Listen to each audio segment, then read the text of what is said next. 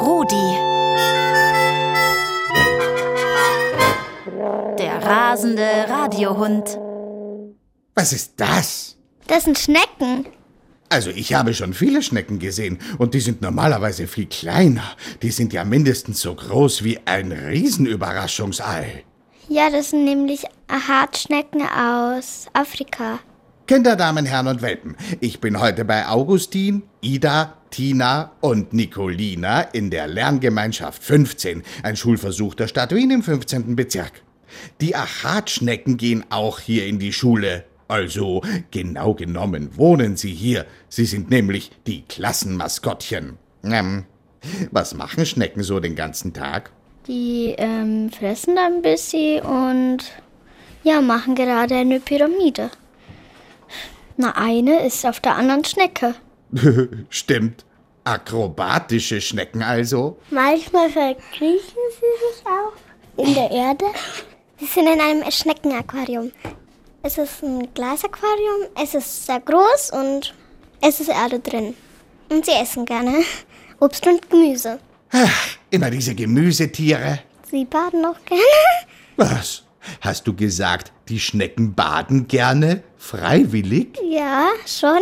So ein Steinpool, wo man halt immer das ähm, wechselt, weil sie halt da trinken und manchmal sind sie ganz drinnen, dass die Erde von denen halt da runterfällt. Sie nehmen Häuser mit und schleppen sie überall mit. Also manche sind so rund und manche sind, schauen halt so wie Muscheln aus. Wenn sie dann drinnen sind, dann, ich glaube, sie schlafen dann oder sie feiern Party.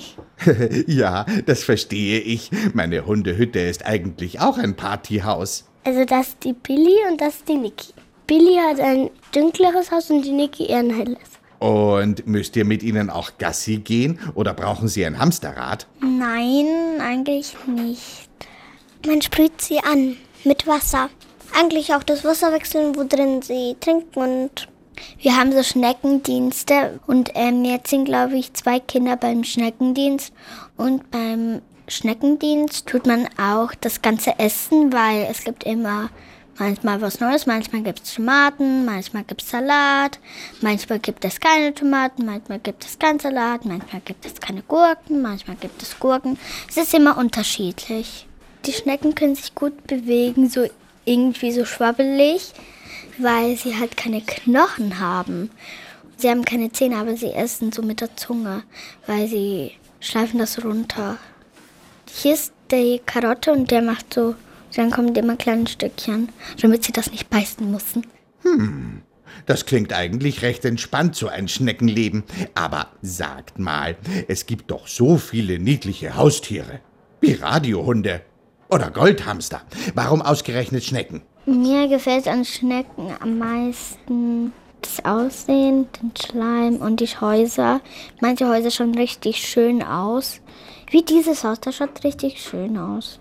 So am Anfang ist es so braun und so ein bisschen blond. Ja, schöne Häuser. Eh, aber ich kann gar nicht hinschauen.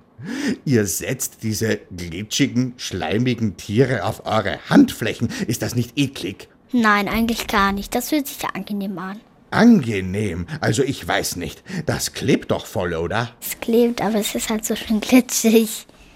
Manchmal kratzt das, weil sie eine, eine Zunge haben. Die Zunge ist halt ganz rau. Deswegen, wenn sie manchmal was essen, spürt man das an der Hand. Manchmal gibt man noch den Salat auf die Hand, weil dann kann sie gleichzeitig fressen. Naja, aber sie frisst ihn einfach gleich. Sie kommt so langsam her und sie frisst den Salat. Das kitzelt ein bisschen. Habt ihr eigentlich schon mal ein Schneckenrennen mit Billy und Niki gemacht? Nein, das geht gar nicht, weil sie sind einfach zu gleich langsam. ja, ja, nur nicht hetzen. Vielen Dank und viel Spaß mit euren schleimigen Maskottchen. Wir hören uns morgen wieder im Radio. Euer Rudi.